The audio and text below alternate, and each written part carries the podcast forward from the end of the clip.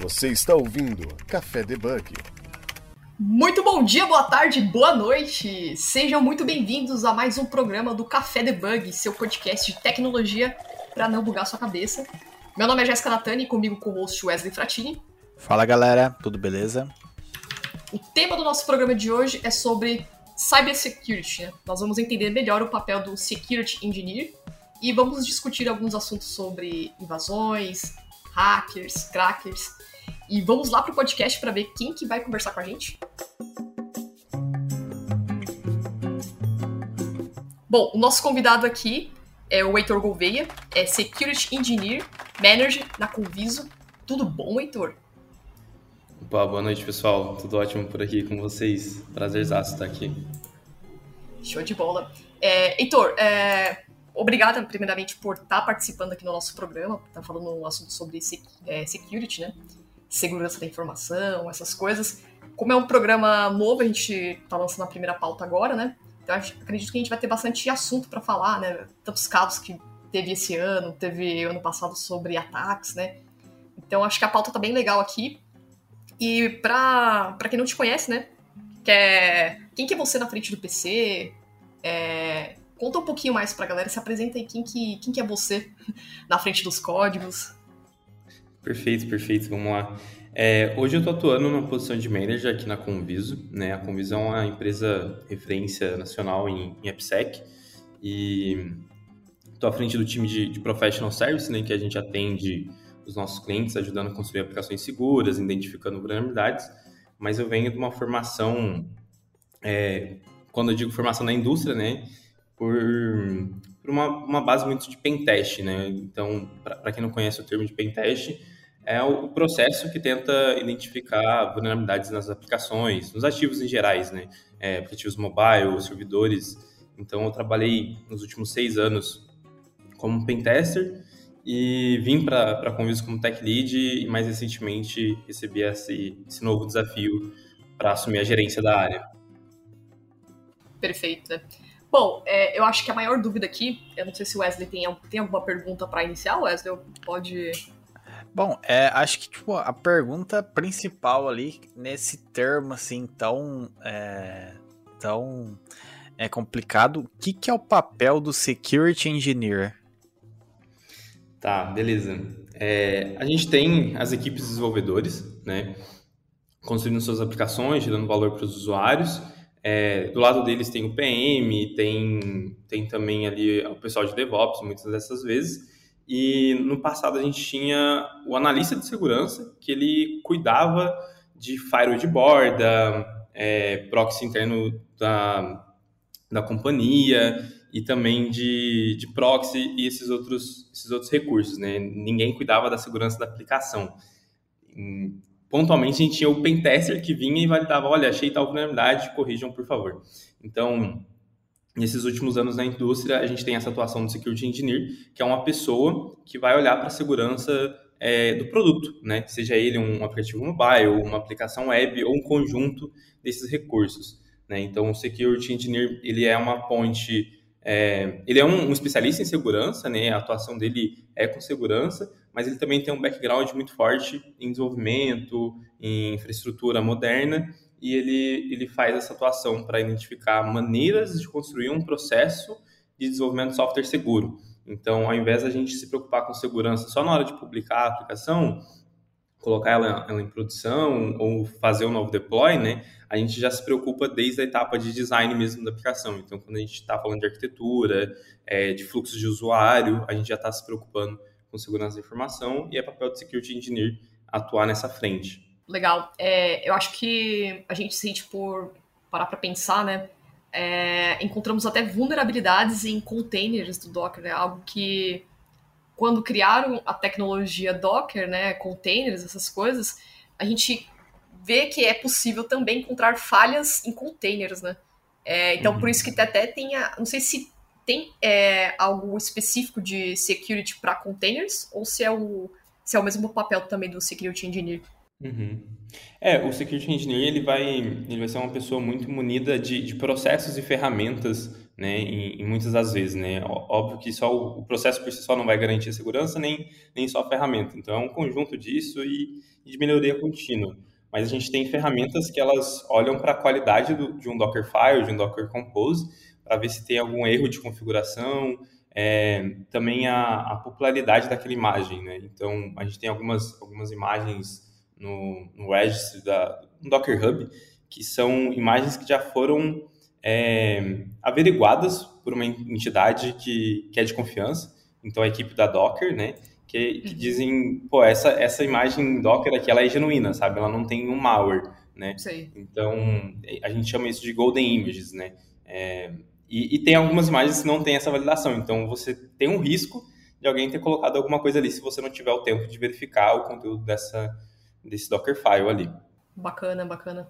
É, eu verifiquei aqui também que tem algumas certificações que eu não sei se já é obrigatório, né? É, como as pessoas falam bastante de certificações, tem algumas uhum. áreas que acabam pedindo, né? Sendo mais acessível. E tem algumas certificações que eu estava vendo, é, eu não sei se. Aí você até poderia explicar melhor pra gente, se acaba sendo essencial para o Security Manager, né? Ter, né, por exemplo, é, certificações de Cloud Security Engineer, certi é, uhum. certificações de algumas outras clouds é, para o mercado como segurança, você acha que faz muita diferença? Então, é, aí é uma visão muito pessoal minha, né? Uhum. Mas eu vejo certificação como uma, uma instituição que vai, vai atestar que aquele profissional tem aquele conhecimento, né? Então, se você, sei lá, trabalhou numa empresa usando cloud e essa empresa é referência em cloud, meio que tua experiência de um, dois anos trabalhado naquela empresa já é um atestado disso, sabe? É, ah, em algum, alguns momentos. Né? Então a indústria acaba, acaba olhando para isso também. É, a, a, gente até brinca, né, que a Conviso, por exemplo, né, fazendo um merchan aqui, que ela é uma, uma, uma, escola, uma universidade assim de profissionais de AppSec, porque tem muitas pessoas que passam por aqui e recebem proposta muito, muito agressiva. Então a galera vê como uma certa certificação, né? É, essa passagem por algumas empresas. Não só a Conviso, tem muitas outras empresas que, que, que são vistas dessa forma. Mas quando você não tem uma, uma empresa ou algum outro caminho assim para validar, pode ser um projeto pessoal também, sabe? É, putz, eu fiz um projeto pessoal e, sei lá, muitas empresas usam hoje em dia, ele é super grande. Essa é uma, uma grande validação também do seu conhecimento, do seu, da sua disciplina de estudo, etc.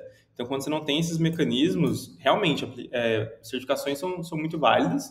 O mercado olha para isso, são muitas as empresas que olham, porque realmente é o caminho mais fácil, né? Tipo, entre uma profissional sem certificação e outro com, isso aqui eu tenho uma, uma assertividade um pouquinho melhor, que ele vai performar bem nesse assunto, pelo menos, né?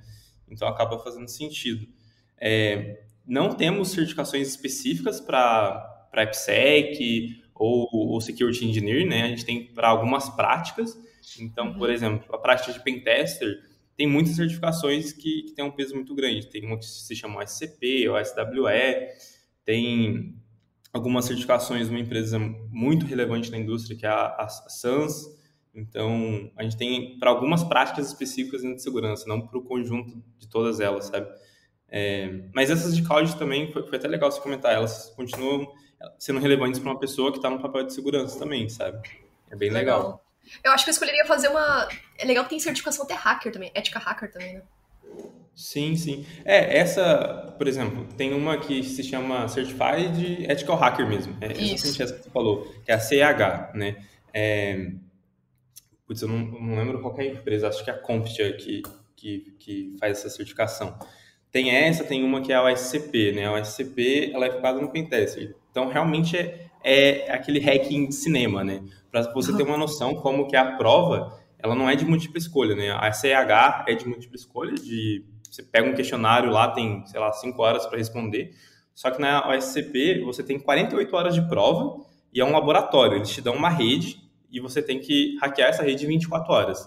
E nas outras, outras, nas outras 24 horas você tem que escrever um relatório de como você hackeou, né? Então, e aí tem algumas limitações. Ah, não posso usar uma ferramenta que faz aquela, aquele aquela exploração da vulnerabilidade automaticamente, você tem que fazer manualmente, sabe? E durante o momento todo da prova, é, tem, tem uma pessoa da Offensive Security, que é a empresa por trás dessa certificação, que te acompanha, né? Que fica ali olhando você por vídeo. É, é bem, bem prático mesmo, assim. Tipo, você tem que mostrar que sabe hackear, sabe? Senão, uhum. senão você não passa na certificação. Ela é uma das mais requisitadas na área. Bacana. E assim, é, o que, que um profissional aí que trabalha com security é, ele precisa saber? Tipo, para quem não tem contexto de nada, assim, é, um desenvolvedor ali ele escreve código, tanto back-end ou front-end. E um, uhum. um security engineer, o que, que ele faz? Na maioria das vezes, um security engineer, assim, pegando bem as, as habilidades e, e gerais, né, ele vai, vai precisar se comunicar com o desenvolvedor, sabe? Porque vai ser a pessoa que vai corrigir as vulnerabilidades que vão ser identificadas. O security engineer ele pode ser uma pessoa que identifica vulnerabilidades ou ser uma pessoa que ajuda a não criar essas vulnerabilidades, né? Então, é, por exemplo, a gente tem a atuação do security engineer hum, exercendo a prática de treinamentos. Ele vai é, treinar os desenvolvedores de um squad é, no desenvolvimento seguro em código Java, sabe? A gente pode ter também é, gestão de vulnerabilidades. Então, pô, uma vulnerabilidade foi identificada. E agora, o que, que a gente faz? Quanto tempo a gente precisa... É, quanto tempo é, faz sentido a gente gastar para corrigir essa vulnerabilidade? Qual é o impacto dela? Ela é relevante para o negócio ou não? Se, se alguém abusar dessa vulnerabilidade, o que, que acontece com o nosso negócio? O que, que acontece com as informações do usuário? Então, a gente tem a atuação do Security Engineer que busca as respostas para essas perguntas, né? É, então, em linhas gerais, precisa ter uma base relacionada a produto, né, de entender que, que a empresa tem um produto muitas dessas vezes, e também de desenvolvimento, né, porque você vai ter que entrar na raiz do problema e, e a raiz do problema vai ser código. É, e aí você vai permeando outros conhecimentos, como redes, é, bases computacionais também, sistemas operacionais, é, arquitetura de computadores em alguns momentos, porque algumas explorações mínimo, são mais né? de baixo nível, sabe?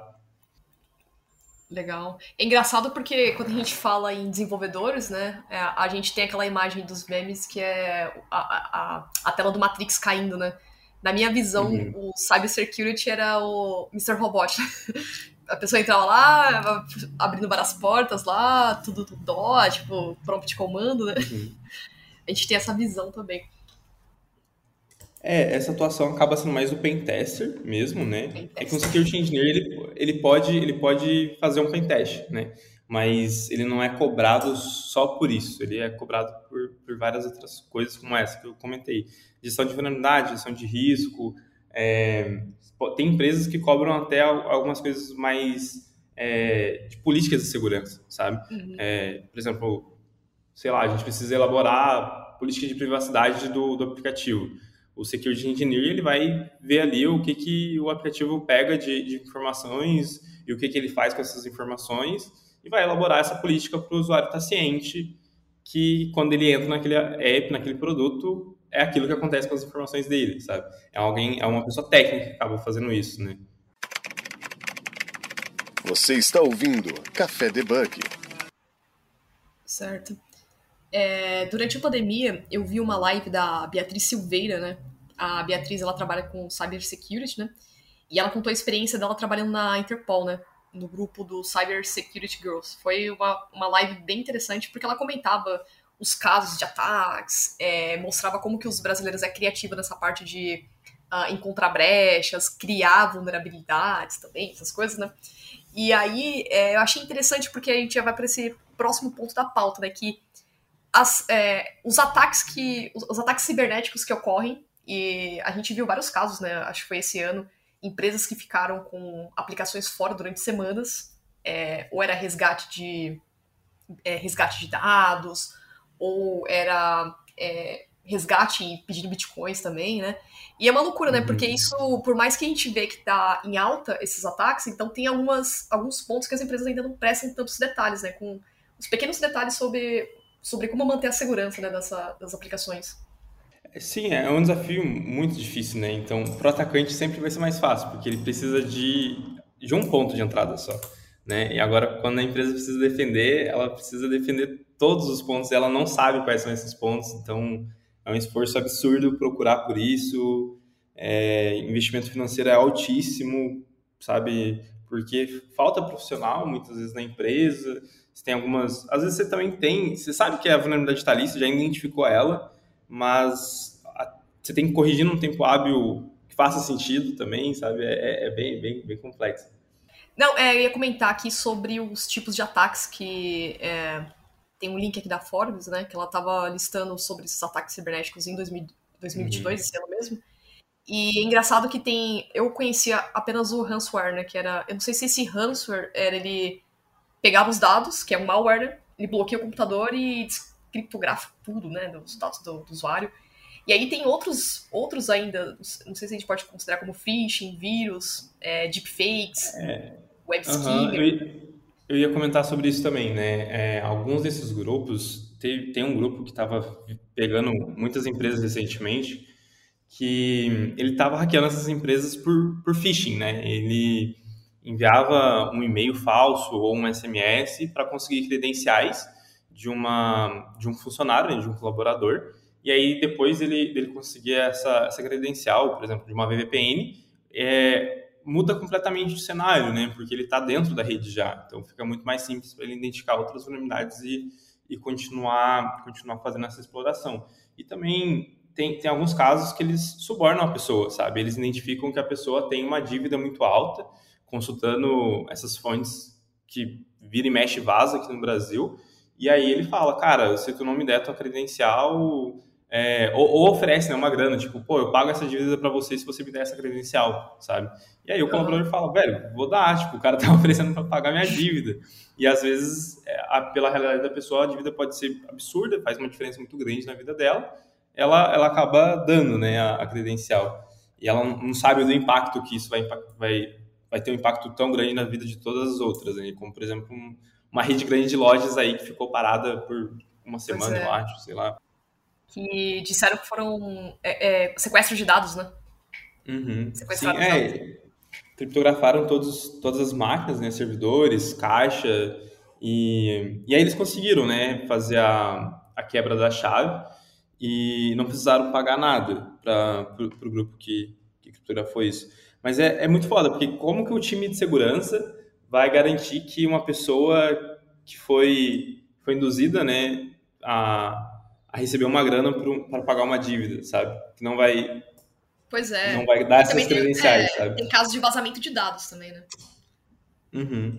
É, pode acontecer isso, né? A, a, empresa também, ela tá ali em dia, correndo atrás da segurança, tá com uma postura de segurança bem maneira. 100% segura nunca vai estar, tá, mas, pô, tá legal, tamo, tamo bem aqui, sabe? Só que aí o colaborador usa aquela senha é, da empresa no Instagram e a senha também no site, sei lá, para comprar um tênis. E aí vaza, vaza é, a, senha, a base de dados desse site que ele usou para que ele colocou a senha para comprar um tênis, né? E aí o atacante pega isso e usa lá na empresa, usa no, no Instagram dele, né? Entendi. Em relação a, a, essas vulnerabilidades aí, é muito mais normal do que a gente imagina, né? Que a gente ali com um olhar um pouco mais, tipo, é, não, não tentando ali é, é, espionar ali ou tentando ali forçar um ataque, né? Mas pessoas que têm, têm experiência, uh, às vezes pequenos ataques ali, tipo, pequenas vulnerabilidades, surgem grandes ataques, né? Então hoje deve ter bastante coisas relacionadas a isso, né? É, é, é que assim, né? Por exemplo, falando pessoalmente é, da, da, minha experiência, né? Eu, eu, sou muito preocupado com as minhas informações que estão que estão por aí, sabe? Em questões é, críticas mesmo. Então, sei lá, criei uma conta num, num banco, numa fintech nova, sabe? Que não é muito, não é grande, não, nunca ouvi falar se tem um time de segurança ou não. Eu vou lá e tento, tento hackear, sabe? Tipo, pô, tô, tô preocupado são meus dados, sabe? É meu direito validar essa segurança. E nas muitas vezes que eu tento, eu consigo, sabe? Eu, e, por exemplo, essa semana eu fiz, igual, igual eu comentei, né? Quando a gente estava conversando em off, eu voltei a trabalhar na Comis recentemente, que eu tive um, um hiato, e aí eu tive que fazer o processo admissional de novo. E foi online, sabe? E era uma health tech que, sei lá, tem dois anos de existência essa health tech, recebeu vários aportes de investimento. Aí, enquanto estava fazendo o exame admissional, eu falei, pô, deixa eu ver como que tá acontecendo essas requisições aqui por baixo da, do browser, né? Só inspecionei o elemento mesmo e vi as requests na, na barra de network ali. E aí eu vi que estava mandando meu CPF para uma API, sabe? Tipo, é, exame ocupacional, aí o início do meu CPF, meu CPF completo, na verdade. Aí eu fui lá e removi meu CPF, porque eu pensei, pô, isso aqui é um filtro, né, numa API REST.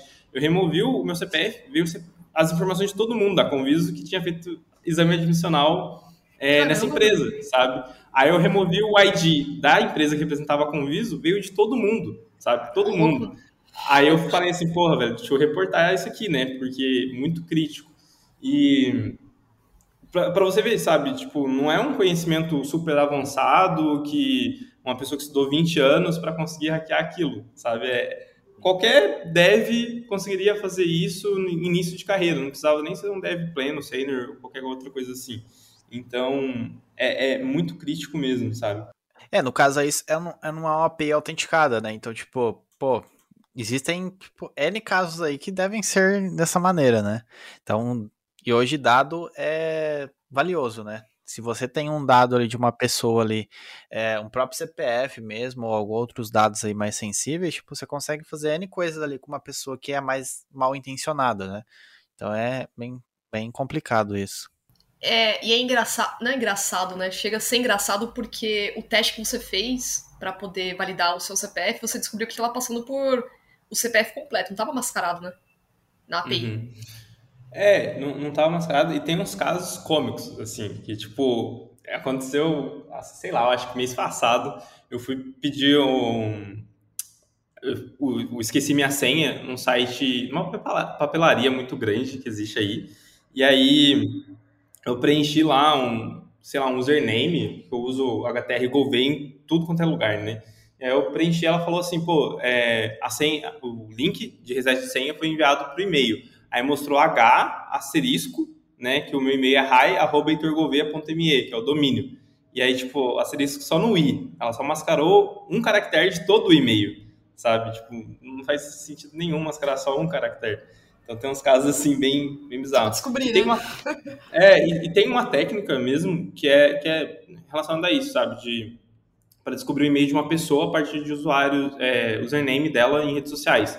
Você pega Instagram, é, é, LinkedIn, Twitter, Facebook, GitHub e vai pedindo request, é, esqueci minha senha, né, em todas essas plataformas que você tem o usuário dela, né? E aí você vai pegando três partes do e-mail. Então, você, uma plataforma censura o final, a outra censura o começo, a outra censura o meio. Então, você vai formando o, o e-mail da pessoa, sabe? É, tem umas técnicas de ataque assim bem, bem interessante. É, e nós vamos falar sobre o, as vulnerabilidades que o ASP, né, é, que é a comunidade open source, que eles relatam e ajudam a poder a proteger suas aplicações web, né? E antes de falar das vulnerabilidades também e como se proteger, a gente tem alguns casos aqui que é o, a, as ameaças que tem nas, na, nos ataques, né? Então, de uma forma bem superficial para você, usuário que está ouvindo, então nós temos o deepfakes, que é os phishing, né? Como o Heitor falou agora. Web skimmers, que eles são, na verdade, ataca mais lojas virtuais, né? Conforme que o site, né? Onde os golpistas infiltram códigos maliciosos. E o ransomware, que a gente acabou de falar também, que não deixa de ser um malware, né? E foi conhecido e famoso durante, eu não lembro, um ano, que ele fez um ataque é, gigantesco em uma empresa que. Putz, eu não lembro o nome da empresa, que acho que foi começou aí a falar sobre esse, esse malware, né? O ransomware. E esse QR Code, que eu não sei, para mim é novo também, né? Mas fala que é em alta, que ele faz a, a, o ataque nesses QR Codes, tenta substituir o código, né? Também. Sim, é, hoje a gente, sei lá o que aconteceu com a gente, que a gente não tem medo de escanear QR Code. A gente senta numa mesa de restaurante abre a câmera ali para pegar o cardápio no QR Code, né? E, e, pode ter um exploit que, que explora alguma vulnerabilidade é, nesse leitor de QR Code e injeta um código malicioso no seu celular ou algo assim, né?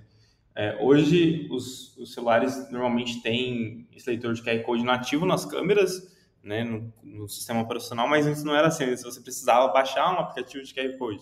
Então, a chance desse, desse aplicativo ter uma vulnerabilidade assim era era grande. E assim, você comentou ali em relação é, é, às senhas e tudo mais, né? Tipo, com que frequência a gente tem que trocar as nossas senhas? As senhas não tem que ser iguais em, tipo, no aplicativo ali da loja de tênis, do banco. É, com que frequência ali que você, tipo, vê que a gente tem que trocar senhas e também, tipo, não ser uma senha é, admin, é uma password ou uma uhum. senha é, password 1234. Sim, tem, tem vários aplicativos que, que te ajudam a gerenciar, gerenciar senhas, né? Tem o LastPass, o OnePassword. É, Para quem é usuário de, de produtos da Apple, tem nativo isso, no, não sei Android, mas deve ter também, a Google bem foda deve ter. E, e elas geram essas senhas, né? Você pode até alterar ali algum, alguns padrões, mas elas geram, geram senhas fortes, então mínimo 12 caracteres, com letra maiúscula, minúscula, caractere especial e tudo mais. E você guarda a sua senha mestre, né, da, do seu cofre de senha, e aí você coloca uma senha bem forte mesmo, que você não vai esquecer. E senhas diferentes para todos, todos os apps, né? E também é, por exemplo, a Apple e o LastPass, eles monitoram se essa senha é, foi vazada e ela te avisa. Então, ela te avisa também se, caso você reusar essa senha em outro lugar, caso você opte por preencher, né? E, e aí é, é bem legal. E tem um, um, um, outro, uma outra plataforma que chama Have I Been Pounded. É, tu vai lá e cadastra seu e-mail, é um projeto bem, bem, bem interessante. Você cadastra seu e-mail se seu e-mail aparecer em uma, em uma base de dados vazadas, ele também te avisa. Ele não mostra qual senha foi, mas ele mostra, pô, foi esse produto aqui, sei lá, foi o canva.com que vazou, teve vazamento de, de senha. É, ou foi o vazamento parcial, tipo, ah, vazaram só o endereço, só a base de dados de endereço. Então, é, se cadastrar num, num, num serviço desse é, é, interessante. E quando você for notificado, você ir lá e alterar a senha daquele, daquele produto, né? e checar se você não usa em mais nenhum outro lugar. E além disso, habilitar o Two-Factor Authentication, né, o, segundo, o segundo fator de autenticação. E não usar SMS para segundo fator de autenticação. Usar um, um aplicativo como Authenticator é, ou Microsoft Authenticator e, e, outros recursos assim. Por que não usar SMS? Né? O SMS, se você tivesse o celular roubado, por exemplo, o, o o assaltante, né, ele pode, ele pode ou destravar seu celular e destravar o celular é uma possibilidade muito, muito remota, né, hoje em dia.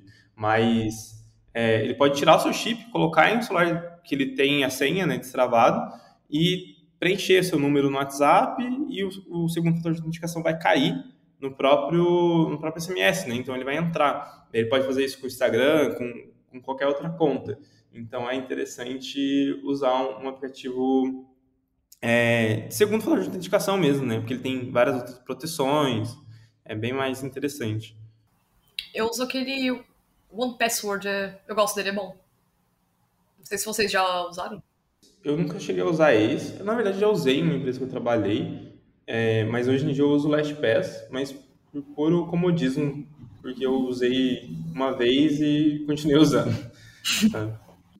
É, e também sem contar que, tipo, além dessas proteções ali, tipo, hoje a gente tem N formas de, por exemplo, destravar é, um aplicativo de banco, por exemplo, Face ID ou Touch ID, é, N coisas, né? Então, tipo, além de, ali falando de, de seguranças, né, ter uma, uma boa senha, é, ter também é, as travas nos aplicativos, né? Então hoje existem alguns aplicativos aí que a gente consegue desbloquear ali com senha só. Então, tipo, toda segurança é válida, né? Então, bem nessa Sim. linha. É, é, eu achava que era difícil hackear. Ah, desculpa. Ia falar que é Pode difícil falar. hackear mobile, né? É, Android, iOS, né? Mas. Só que não, né? É. Tem, tem, o celular de dev normalmente é até mais fácil, sabia? Tipo, o dev mobile, porque ele habilita várias funcionalidades é, de debug, de depuração mesmo, né? De via USB, coisas assim.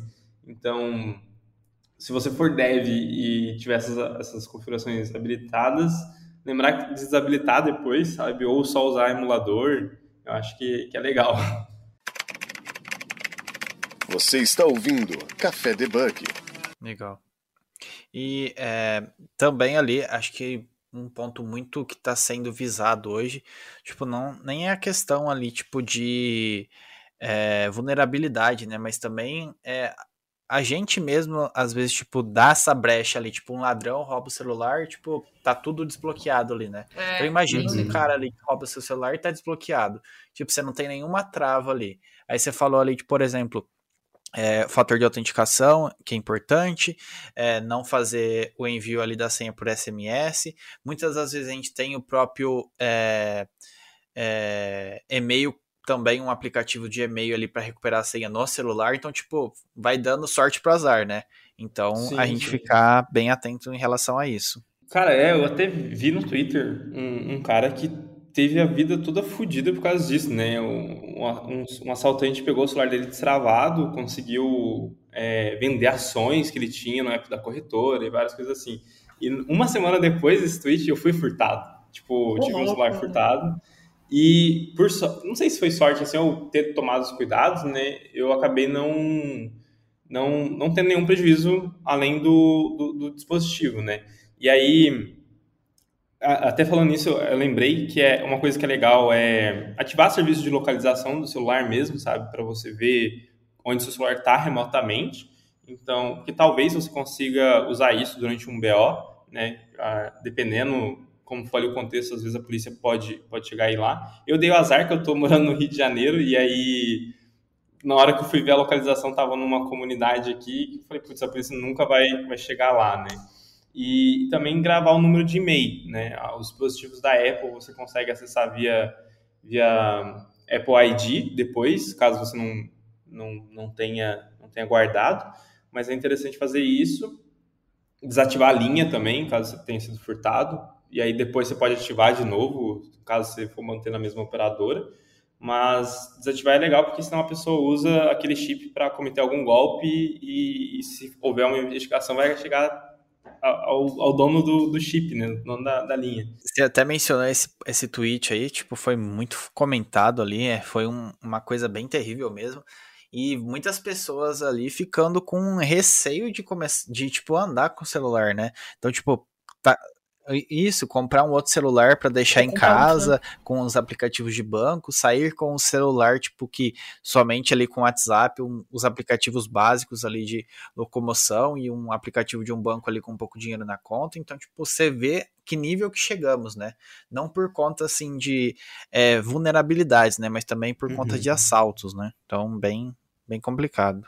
É, eu ia comentar que eu uso Sim. aquele aplicativo, não sei se vocês já ouviram falar, o App Lock Aí ele trava o. Uhum. Assim, vai resolver 100%, mas vai dar um trabalho pra. Eu, eu às vezes dá preguiça de abrir um site de banco porque eu tenho que colocar várias senhas por causa dele travando. Mas, uhum. melhor ponto. Não, ajuda bastante. É, para quem é usuário da Apple também, você consegue apagar dados do, do dispositivo remotamente. É, tipo, ah, quero apagar todas as fotos da galeria, para caso a pessoa destrave o celular, não, não vê nada, né? Isso aí também é legal. E se você tiver a sincronização com o iCloud ligada, se a pessoa usar a câmera do celular para tirar uma foto, é, você vai ver essa foto no iCloud, sabe? Tem uns memes no Twitter, assim, bem, bem legal. Tipo, ah, o cara me assaltou, tirou a foto e aí eu peguei o rosto dele, sabe? É, é bem cômico. E, e é muito crítico, né? Eu acho que é, que é esse o ponto, né? A gente está ciente que o celular hoje ele é um, um pedaço da nossa cabeça, praticamente, sabe? A gente tem tanta informação que qualquer coisa ali que sair, sei lá, o estrago pode ser muito grande, né? Pois é. é tem um site chamado Hackmagedon, não sei se vocês já ouviram falar. Esse site ele traz estatísticas sobre ataques cibernéticos, né? E olhando no site aqui, que já está atualizado é, para o ano de. Acho que foi a última publicação, foi maio de 2000, desse ano. É, 70%, 70 dos ataques são cybercrimes, né? Uh, ah, 4,5% são cyber warfare, warface, né? Warfare. É, cyber espionagem, que seria a parte de fazer espionagem, esse negócio que já a gente até falou sobre, é, sobre o caso do Edward Snowden também, 13,5%. E, o, e tem também aqui o hacktivismo, que é 9,9%. Então, a gente vê que tem diferentes ataques que ocorrem em diferentes proporções e com seus motivos também é, relacionados, ou seja, por é, hacktivismo ou cybercrime, né? Que o cybercrime que deixa claro que não é hacker, é cracker, né, o Heitor? Sim, sim, exatamente. É muito com, uma, com outro objetivo, né? Igual a gente estava comentando. Tem até essa nomenclatura que o pessoal usa hoje em dia de hacker ético, né? Que é realmente a pessoa que ela exerce a prática de hacking, mas de uma forma ética, né? Então, pô, achei uma vulnerabilidade, vou reportar ela, vou deixar é, a pessoa que é, que é dona ali daquele, daquele produto, daquela empresa ciente, não, não estou agindo de má fé. Né? Tem essa, essa diferença aí. Então, você gostaria de comentar aqui, o, o Heitor, sobre essas, esse top 10 do guia do ASP também? Uhum. É, então, o ASP ele tem essa, essa lista de, top 10 riscos, né? E tem a lista genérica, que faz esse acumulado geral. Ela também tem algumas específicas, um top 10 focado em API, um top 10 focado em, em mobile. E ela é construída de uma maneira bem comunitária mesmo, sabe? As empresas vão colhendo estatísticas ao longo do, do ano, dos projetos que elas vão, vão, vão executando, né, as vulnerabilidades que elas vão identificando, e aí elas, elas mandam para o depois, ali via GitHub, é bem legal, dá para auditar o processo, como é, e, e etc. E, e, é bem assim os riscos, né? Então, é, quando a gente fala de injection, tem as, putz, eu não consigo nem numerar a quantidade de vulnerabilidade que pode levar a um risco de injection, né? Então, é, a gente usa normalmente essa lista da OASP como, como uma, uma forma de priorizar algumas coisas, né? Então, pô, se eu for treinar uma equipe de desenvolvedores, é, ao invés de eu treinar eles em todas as vulnerabilidades, em todos os riscos, eu, eu, eu treino eles nesses top 10 aqui, porque é o que normalmente são identificados por, por atacantes e empresas de auditoria de segurança, sabe? É, é bem legal mesmo. E aí eles têm, têm muito material, é, tem o ASP Testing Guide, tem o ASP Sun. O ASP Sun é um framework de construção de aplicações seguras, sabe? De um programa de AppSec. Então, é, é tudo open source, tem algumas coisas em português, mas é uma comunidade bem, uma comunidade bem legal, assim, a galera se ajuda a traduzir os materiais, tem eventos presenciais do ASP, é bem legal, assim, quem se interessa por segurança em, em participar. É, de, de tudo, sabe? E, é uma comunidade que tá espalhada. Tem grupo no Telegram, tem coisa no Twitter, muita coisa no GitHub, tem ferramentas que eles, que eles mesmo codificam ali. É bem legal. É legal porque eles encontram vulnerabilidades, como você falou, né? Tipo, desde passar um CPF de uma API para outra, que você identificou que o seu CPF não estava mascarado, estava visível os dados, né? E tem é, vulnerabilidades tanto na parte de script, né, de JavaScript, como SQL Injection. Isso é legal que a gente ajuda a manter a aplicação um pouco mais segura e evitando esses riscos, essas falhas, né? É bem sim, interessante. Sim. Também tem as mais clássicas, né? Então, tipo, é... É, assim, em termos assim de segurança, né? Então, tipo, sim, é... sim requisições feitas de outros países, tem como você colocar ali também para barrar, né? É, porque geralmente tipo, você vai saber da onde veio, né? Então, barrando de outros países já é uma trava ali. É, então, tu, tu, tu usou o termo clássico, né? E sabia que SQL Injection é mais velho do que eu, por exemplo? É velho, né? Tipo, é. a SQL Injection existe há mais de 20 e poucos anos e eu tenho 22 anos. Então, tipo, é uma vulnerabilidade que existe e tá aí há muito tempo, muito tempo. Sim. E as empresas continuam tendo, sabe? Tem muito framework que, que através de ORM, né, ela já faz alguns escapes de algumas, algumas é, coisas relacionadas a SQL, mas não, não para tudo, né? E, e mesmo assim a gente não a gente continua não tendo atenção a essas coisas, sabe? Uhum. É, e aí quando no SQL começou a ficar muito em alta, a galera também começou a explorar muito no SQL Injection, sabe? É, é bem, bem interessante de olhar, assim, para a vida disso, sabe? Sim. É, tem alguns pontos ali que dá pra, tipo, a gente pegar e, tipo, colocar de segurança, né? Então, igual eu comentei ali, é, requisições de outros países, quando, tipo, um único IP ali tá acessando N vezes, a, batendo na mesma requisição ali, tipo, opa, alguma coisa tá estranha, né? Então, são alguns pontos ali que, tipo, são básicos, mas que, tipo, vale a pena aplicar, né? Sim, sim, é. São pontos de atenção. Normalmente, uma, uma coisa legal que é uma medida paliativa, né? Porque, igual tu comentou, é, questão de IP. Pô, o cara consegue alterar o IP hoje em dia de uma maneira muito simples. Então, só bloquear o IP não, não vai ser o suficiente. Mas você pode delegar isso para um, um web firewall, né? Um, um AF. E a gente tem muitos firewalls hoje que são gratuitos. Ou você coloca é, self-hosted, né? Você sobe um, pega um web firewall open source e sobe numa instância sua. Ou também usa planos gratuitos de uma Cloudflare da vida, sabe? É, mesmo sendo um, um plano gratuito, é muito bom, é muito bom mesmo. E uhum. acho que talvez a AWS tenha alguns recursos assim gratuitos também, outras outros cloud providers. E eles eles pegam essa parte, sabe, de é, automaticamente de rate limit, é, essa questão de, pô, eu quero bloquear um país aqui que eu acho que não faz nenhum sentido um usuário meu estar nesse país, sabe? Você bloqueia ali, você não precisa escrever uma linha de código nem nada. Só que o foda é que você pode dar o azar ou a sorte, sei lá, né, de realmente um usuário genuíno teu viajar para um país desse e estar tá usando a aplicação, né? Mas, mas é, são mecanismos, sabe? É, é muito tipo na balança, pô, qual que é o risco e qual que é o impacto para o negócio? Ah, se o risco for alto, o impacto for pequeno, vou fazer uhum. essa, essa medida assim. É, é, é, tipo, aí vai depender muito, do negócio também, né? Então, tipo, uhum. hoje não. Igual aplicativo de banco, não tem como você bloquear de outro país, né? Pô, o cara vai viajar.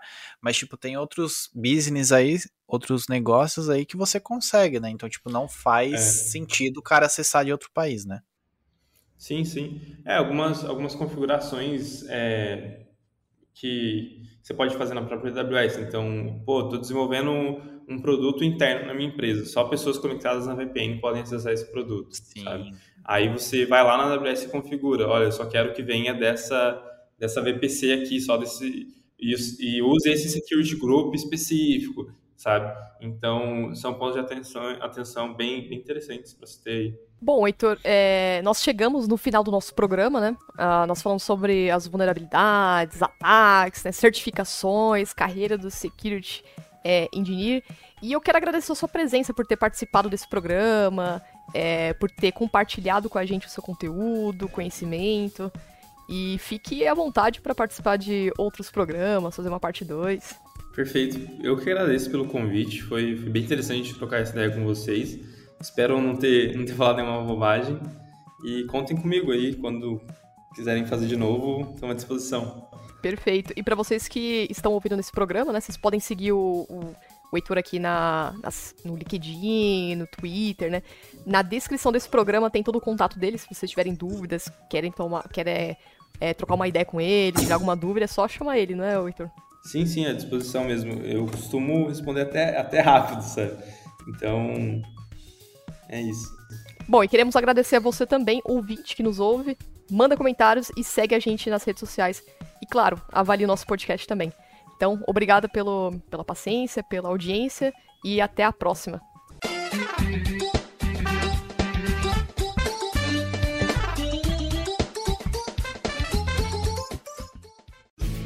Este programa foi editado por Café Debug.